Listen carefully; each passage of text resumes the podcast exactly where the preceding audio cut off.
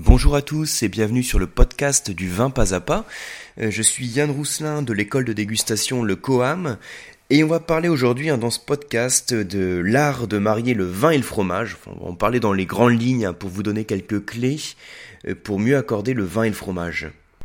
Et je sais que c'est un mariage qui est très classique, hein, c'est presque un couple mythique, mais si c'est un couple mythique, c'est toujours un couple parfait. Il faut savoir qu'il existe beaucoup de types de fromages différents, qui ont des caractéristiques différentes en termes de goût. Euh, vous le savez aussi, comme vous êtes euh, amateur de vin ou passionné de vin, qu'il existe beaucoup de vins différents, donc ils vont appeler des accords mets vins différents. Donc créer un mariage entre un vin et fromage, euh, ça c'est loin d'être quelque chose qui est complètement évident. Donc j'espère vous donner quelques petites règles, quelques petits repères pour vous aider dans ces accords vin et fromage. Mais avant, euh, quelque chose aussi pour vous dire qu'il faut prendre du recul par rapport à tout ça. Euh, je dégustais récemment, vous savez, un plateau de fromage hein, qu'on sert dans certains bars à vin. Vous dégustez quelques verres de vin, un plateau de fromage, j'étais avec un, ami sommelier. Alors ce qui est bien dans ce métier, hein, c'est que quand on se prend un verre de vin, que ce soit à la terrasse d'un café ou dans un bar à vin, euh, on peut toujours dire que c'est pour le travail, hein, ça permet de déculpabiliser. Donc en tout cas, je parlais avec, euh, avec cet ami des accords vin et fromage, puisqu'on avait plusieurs fromages qui étaient disposés, également différents types de vins, et on commentait euh, chacun des accords vin et fromage. On a à peu près, on avait dans ce cas-là en tout cas à peu près la même interprétation de l'accord vin et fromage, mais il y avait certains petits points pour lesquels on ressentait pas la même chose quand on avait le fromage et le vin en bouche. Tout ça pour vous dire que quand on rentre dans l'accord mets-vin, il y a toujours une part de subjectivité. On a tous un palais différent, on est tous plus ou moins sensibles à l'acidité, au sucre, à l'amertume, à certains types d'arômes, que ce soit dans le mets ou que ce soit dans les vins. Et donc quand on va créer une alliance entre un mets et un vin, il y a certains accords qui vont paraître euh, très réussis pour certaines personnes et beaucoup moins pour d'autres. Et ça, c'est important de le savoir. Il n'y a jamais un accord mets-vin universel. Et c'est rare que sur une dégustation, ou par exemple si on fait une dégustation autour des accords mets-vin, on peut s'amuser à noter hein, les accords mets-vin qui sont créés. Et c'est rare qu'il y ait un accord qui fasse l'unanimité. En général, il y a un accord qui va euh, plaire à la majorité des personnes et un autre accord qui va déplaire à la majorité des personnes. Mais un accord qui fait vraiment l'unanimité, c'est exceptionnel. Parce qu'on a tous un palais différent, et comme je viens de vous dire, hein, certains vont aimer l'amertume ou l'acidité. Et rien que le fait d'avoir un profil gustatif qui soit plutôt tourné vers le sucre, l'acidité ou l'amertume, fait qu'on va apprécier tel accord et ne pas apprécier tel autre. Donc prenez du recul toujours par rapport aux repères que je vais vous donner. C'est normal qu'on ait tous des, euh, bah, des interprétations différentes, qu'on trouve plus ou moins de plaisir dans tel ou tel accord. C'est ce qui fait la richesse de, de l'accord Maevin. Alors, le principe pour bien décomposer un accord Maevin, ce que je recommande, ça va être de se concentrer successivement euh, sur la dégustation du vin, sur la dégustation du mets, donc la dégustation du, fromage en l'occurrence, et ensuite goûter en même temps le vin et le fromage. Alors c'est vrai que dans un cas pratique, hein, quand vous avez un plateau de fromage et un verre de vin, euh, c'est rare de prendre le temps de se concentrer sur les sensations liées au vin, donc son niveau de tanin éventuellement, son niveau d'acidité, les arômes puis de se concentrer sur les, sensations qui sont liées uniquement au mets ou au fromage, et ensuite de marier les deux en bouche. C'est assez rare de le faire dans la pratique parce que quand on est au cours d'un repas, on est finalement euh, pas toujours ou, assez rarement dans une optique de dégustation. On peut être dans une optique d'échange, hein, on, passe un bon moment autour d'un bon repas et en bonne compagnie, mais quand on est dans une optique de dégustation, je recommande vraiment de le faire. Et on peut le faire même à tout moment, avoir un peu cette réflexe et cette démarche, hein, cette curiosité, pour bien ressentir l'accord mets-vin. Donc là, on parle du cas particulier du vin et du fromage. Donc la question que vous posez peut-être, c'est dans le cas de la dégustation du fromage, euh, comment je procède? Est-ce que je peux dresser une fiche de dégustation du fromage? Comme je dresse une fiche de dégustation du vin. Vous savez, vous connaissez la fiche de dégustation du vin, visuel, olfactif, gustatif. On observe la robe du vin, on ressent ses arômes, et ensuite, en bouche, on va se concentrer sur les sensations. Est-ce qu'on peut faire la même chose dans le fromage et comment on va procéder? Alors, dans ce cas-là, ce que je vous recommande de faire pour déguster le fromage, c'est de vous concentrer sur trois axes dans la dégustation. Vous avez d'abord un axe sur l'intensité, c'est-à-dire que vous allez qualifier l'intensité du fromage. J'en reparler juste après. Hein. Ensuite, vous allez qualifier le couple saveur-arôme. Et ensuite, vous allez qualifier la texture. Donc c'est trois choses différentes. L'intensité, le couple saveur et arôme, et la texture. Et ça veut dire que vous pourriez déguster un fromage, hein. vous avez votre pâte pressée, votre, euh, votre Sainte-Maure de Touraine, euh, vous avez votre chaours, hein, et au moment de le déguster, vous pourriez établir une fiche de dégustation. Et puis, euh, comme vous le faites pour le vin, hein, pour le vin vous mettez œil, nez, bouche, et là vous noteriez intensité, saveur, arôme, texture. Alors, Qu'est-ce que c'est que l'intensité? L'intensité, ça, consiste à dire, pour faire très simple, si le fromage est plutôt léger ou s'il est plutôt puissant. Donc dans le cas du vin, on parle également d'intensité, c'est ce qu'on appelle le corps du vin. Quand on dit d'un vin qu'il est corsé, ça veut dire qu'il est puissant, intense. À l'opposé, on peut dire d'un vin qu'il est léger, Hein, donc il n'a pas cette sensation de puissance, de corps, de volume en bouche. Donc dans le vin, on a deux extrêmes, on a le vin léger et le vin puissant. Donc pour vous donner un exemple, un vin léger, ce serait déjà plutôt un vin blanc sec, hein, c'est-à-dire pas de sucre résiduel, euh, sur des arômes fruités, assez vifs, euh, simples, euh, alors qu'un vin blanc puissant, ce serait plutôt un rouge tannique, hein, avec une belle charpente, voire un vin liquoreux. Dans le cas du fromage, un fromage léger, ce serait plutôt par exemple, un exemple, un fromage frais, alors qu'un fromage puissant, ce pourrait être par exemple un fromage à pâte persillée comme un roquefort. Hein, vous sentez bien la, différence on peut donc aussi se demander à quoi est liée l'intensité d'un fromage. Alors l'intensité d'un fromage, elle est liée à plusieurs facteurs. Moi je vais insister sur deux points particuliers. Elle est liée d'abord au degré d'affinage du fromage, et d'autre part au type de fromage. Donc je vais vous le développer très rapidement et, très simplement. Hein. Alors pour commencer, je vais vous dire quelques mots sur la notion d'affinage. Alors qu'est-ce que c'est que l'affinage? C'est une des étapes donc le, dans la fabrication du fromage et c'est une des étapes clés parce que c'est pendant cette étape que le fromage va gagner en caractère. C'est une forme de maturation hein, qui va permettre de développer certains types de saveurs et d'arômes dans le fromage. En général, quand vous avez un affinage qui est très court, vous, avez, euh, vous allez obtenir un fromage qui va être moins intense, moins complexe. Un, fromage qui n'est pas affiné, c'est ce qu'on appelle un fromage frais. Hein, donc c'est voilà, c'est un fromage qu'on va tartiner sur du pain. C'est un fromage qui a très peu de caractère, qui va être surtout dominé par des notes euh, lactiques. Euh, et le, le caractère du fromage frais va surtout être apporté par les condiments qu'on va y trouver. Hein, par exemple, si vous mettez de l'ail et fines herbes, ça va apporter un côté aillé. Si vous mettez du concassé de poivre, ça va apporter des notes poivrées. Mais le fromage frais en lui-même a une texture qui est très euh, crémeuse, euh, très aérée, très fraîche et n'a finalement peu de caractère. À partir du moment où vous avez quelques jours d'affinage, déjà vous allez gagner en saveur, euh, en consistance, en aspect, et plus l'affinage va être long, hein, de quelques semaines, quelques mois, plus le fromage va acquérir un certain caractère. Donc déjà, cette intensité est liée au degré d'affinage. Quand vous avez un fromage qui est peu affiné, il va être plutôt léger en intensité. Et quand l'affinage est plus poussé, on va généralement gagner en intensité. Donc, c'est-à-dire que le degré d'intensité, hein, la puissance du fromage, va déjà être lié à son degré euh, d'affinage. Il y a autre chose aussi qui va jouer sur le degré d'intensité du fromage, ça va être simplement le type de fromage. Alors, pour faire simple, je vais vous donner les, grands types de fromage, hein, je vais vous les citer. Vous avez d'abord donc les fromages frais, dont, je vous ai parlé à l'instant. Vous avez ensuite les croûtes fleuries, vous savez, c'est ceux qui ont un petit duvet un peu blanc sur la croûte, donc bah, les, les chaours, les, les bris, les camemberts par exemple. Et vous avez aussi, donc à l'opposé des croûtes fleuries, vous avez ce qu'on appelle les croûtes lavées. Ce sont les fromages qui ont une tonalité, une tonalité, enfin une couleur, on va dire, un petit peu orangée, et qui ont en général un caractère qui est beaucoup plus puissant, une saveur qui est plus intense et des arômes beaucoup plus marqués. Euh, pensez au Minster, au Livaro, Époisse. Hein, tout ça, ce sont des croûtes lavées. Ces fromages que je viens de vous citer, hein, les croûtes lavées et les croûtes fleuries, font partie de la grande catégorie des fromages à pâte molle. Ça veut dire qu'à l'opposé des fromages à pâte molle, vous avez les fromages à pâte pressée, qui ont une consistance qui, va donc être beaucoup plus ferme. Alors je peux vous citer hein, par exemple le, comté, le beaufort, qu'est-ce qu'on a d'autre, les, euh, le salers, hein, tout ça ce sont des pâtes pressées. Alors entre parenthèses, au sein des pâtes pressées, on peut distinguer les pâtes pressées cuites et les pâtes pressées non cuites. Dans le cadre de ce podcast, hein, pour faire simple, je vais simplement définir une grande famille des pâtes pressées. Et au-delà donc des fromages à pâte pressée, vous avez ensuite les fromages à pâte persillée.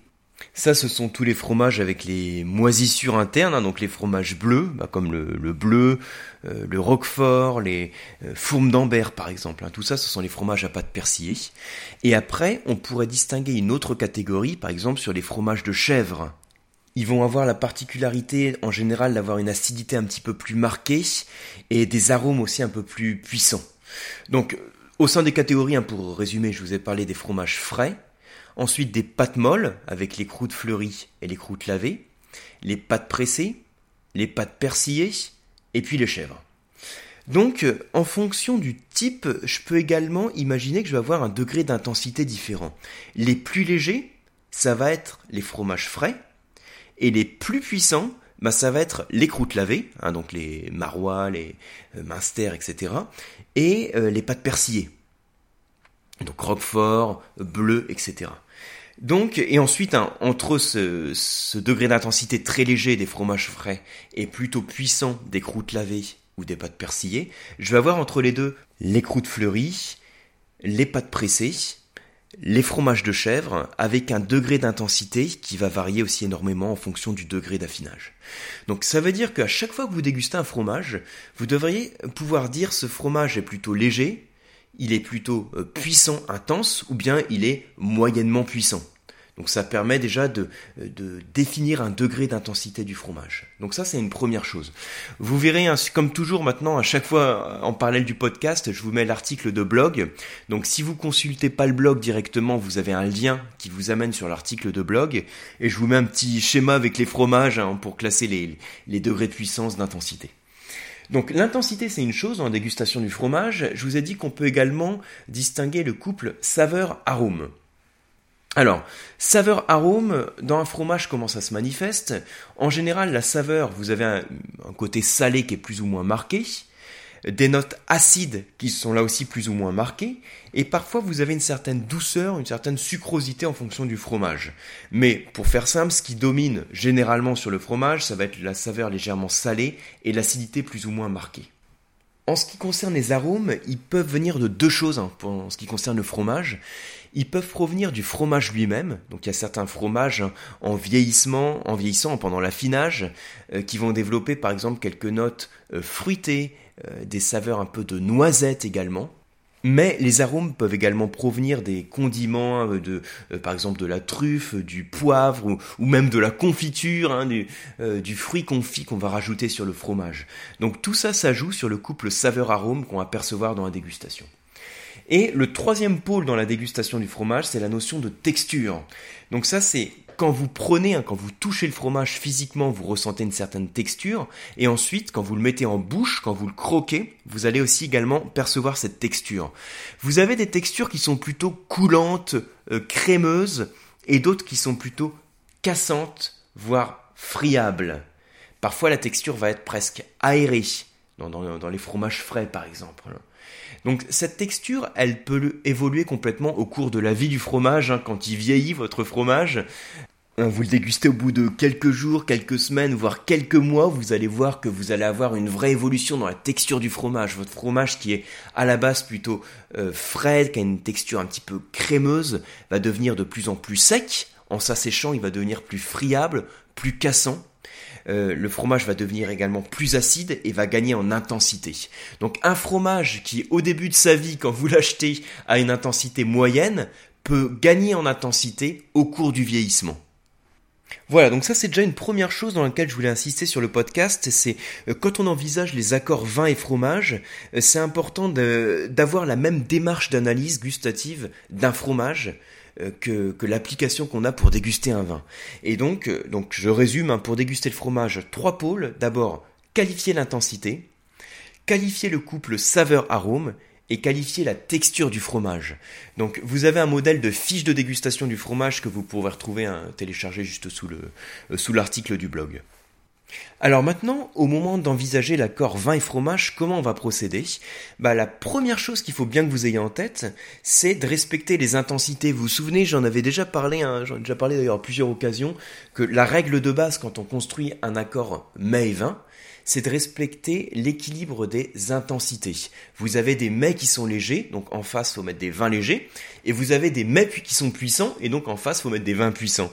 Donc dans le cas du fromage, si j'ai un fromage frais, hein, pour reprendre vraiment le fromage qui est le plus léger en termes d'intensité, si j'ai un fromage frais, je vais mettre en face un vin léger. Donc on pense à un blanc sec, vif, hein, sur l'acidité, avec euh, des arômes euh, relativement simples.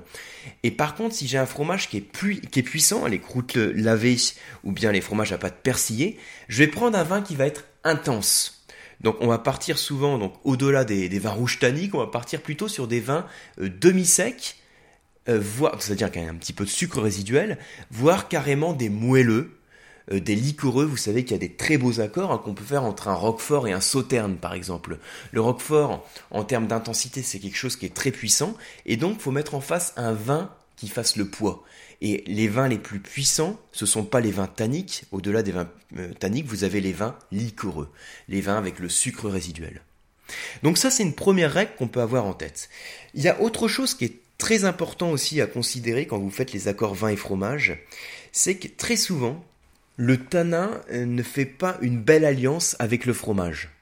Parce que le fromage, il a une certaine acidité, il a également des notes lactiques qui sont très marquées, et sur les tanins, ça va créer une certaine amertume. Et en général, les vins rouges tanniques euh, font pas les meilleurs accords, et sur un plateau de fromage, on constate que les meilleurs accords sont créés plutôt avec les vins blancs qu'avec les vins rouges, à cause du côté tannique des vins rouges. Mais par contre, si on prend des vins rouges qui sont peu tanniques, dans lequel donc je rappelle hein, les tanins c'est ce qui donne ce côté euh, râpeux en bouche. C'est quand vous avez la langue qui accroche au palais ça donne un, côté euh, euh, rugueux astringent. Donc ça tout ça c'est apporté par les tanins. Les tanins on les retrouve dans le vin rouge. Et vous avez certains vins rouges qui sont moins tanniques que d'autres. Les vins rouges qui sont moins tanniques c'est par exemple les vins rouges qui sont élaborés à partir d'un cépage qui apporte peu de tanins. Donc comme le pinot noir Hein, vous prenez euh, des vins rouges euh, élaborés à partir du pinot noir, donc des pinots noirs de Bourgogne, euh, d'Alsace, du centre-Loire comme Sancerre. Ce sont rarement des vins rouges avec un profil tannique, avec une charpente qui soit très marquée. vous pouvez aussi prendre certains vins rouges de, du Beaujolais, hein, élaborés à partir du cépage Gamay. En général, on a des vins rouges qui sont plutôt souples et fruités, et c'est pas le côté tannique qui domine. Et là, on peut créer certains beaux accords avec les fromages. Si vous aimez déguster les vins rouges avec les fromages et que vous aimez les vins avec, euh, avec une structure tannique un peu plus marquée, ce que je vous recommande, c'est quand même de vous tourner vers des vins euh, avec un peu d'évolution, donc des vins un peu plus vieux, parce que au cours du temps, dans votre cave, donc le vin s'affine, le vin évolue, les tanins fondent et le vin perd une partie de sa structure tannique, hein, il devient beaucoup plus souple en bouche. Et là, on constate que sur les vins qui sont un peu vieux, hein, qu'on vieillit en cave, donc 7 ans, 8 ans, 10 ans, 15 ans, vous allez avoir un accord vin et fromage qui va beaucoup mieux passer. Mais là aussi, c'est parce que le, caractère tannique est masqué. Hein. Donc ça, c'est quelque chose qu'il faut retenir, c'est qu'en général, les tanins, donc les vins rouges très tanniques, c'est pas le meilleur accord avec le fromage, et donc on va préférer prendre un vin blanc. Le vin blanc va pouvoir être euh, sec, vif, avoir une certaine fraîcheur, ou bien vous pouvez partir sur un vin blanc qui va être doux, donc un moelleux ou un liquoreux, mais dans ce cas-là, voire demi-sec, hein, mais dans ce cas-là, c'est pour partir sur les fromages les plus intenses, comme euh, les croûtes lavées ou les fromages à pâte persillée. Une petite parenthèse aussi, euh, quand vous ajoutez des condiments sur le fromage ou quand vous prenez un fromage frais euh, avec qui possède par exemple de l'ail ou du poivre ou des fruits confits, dans ce cas-là, votre fromage frais, il a la base peu de caractère. Un fromage frais, c'est un caractère assez uniforme, et puis des notes lactiques. Mais quand vous apportez euh, du poivre, par exemple, ou des fruits confits, tout le caractère du fromage va être apporté par le condiment ou le fruit que vous avez ajouté. Et là, vous allez construire votre accord vin et fromage en fonction de ce que vous avez ajouté. Si j'ai un fromage frais qui est servi avec un petit peu de poivre, alors même s'il n'est pas frais, hein, mais quand vous apportez du poivre, vous apportez un côté épicé. Et là, on va éventuellement faire à l'accord avec un vin rouge qui aura un côté épicé assez marqué. Récemment, on avait créé des accords euh, vin et fromage avec des fromages qui avaient des caractéristiques très différentes. Et on avait joué aussi avec certains fromages frais dans lesquels vous aviez donc des petites, bah voilà, des petites alliances, hein, des, épices par exemple. Et sur un fromage qui était poivré, un fromage frais poivré, on s'était amusé à créer deux accords mets-vins. Un accord sur un vin blanc et un accord sur un vin rouge. Sur le vin blanc, on avait mis donc un muscat euh, puis un pinot gris, mais dans les deux cas, on était resté sur donc un vin, un cépage qui est euh, très aromatique, hein, et aussi qui a un certain caractère, donc qui venait équilibrer le côté poivré. Et on avait créé un accord avec un vin rouge en partant sur un vin rouge qui présente lui aussi ce côté poivré. On était parti sur un beau gigondas, donc dans la vallée du Rhône méridionale, donc on est sur, on était sur un encépagement Grenache, Syrah, Cinsault. Et en dégustation, le vin présentait pas un caractère tannique très marqué, mais avait par contre des notes épicées qui étaient bien présentes. Donc là, on avait créé un accord vin et fromage qui était intéressant. Voilà donc hein, quelques pistes pour mieux comprendre les, accords vin et fromage, mais ce que je vous recommande, hein, toujours de manière très pratique, c'est d'avoir cette démarche de dégustation successive. On déguste le fromage, on l'analyse suivant les trois axes hein, qu'on a définis, on déguste le vin, on voit les sensations que procure le vin, et ensuite on déguste en même temps le fromage et le vin, et on voit la, sensation que ça va créer en bouche. Alors, vous avez euh, la fiche de dégustation hein, sur, euh, dans laquelle vous pouvez déguster le fromage, déguster le vin et déguster les deux. Hein, c'est la fiche de dégustation vin et fromage, donc n'hésitez pas à la télécharger. Moi, ce que je vous recommande vraiment, c'est de tester, de tester, de tester, et de me dire ce que vous ressentez sur vos différentes dégustations. Et surtout, c'est intéressant de le faire à plusieurs pour voir les sensations que perçoivent chacun des participants. C'est là aussi qu'on voit à quel point les sensations peuvent être différentes d'un dégustateur à l'autre. Voilà, bah moi je vous remercie pour votre attention. Hein. Le podcast euh, a duré un peu plus longtemps que prévu. Euh, merci d'être allé jusqu'au bout du podcast.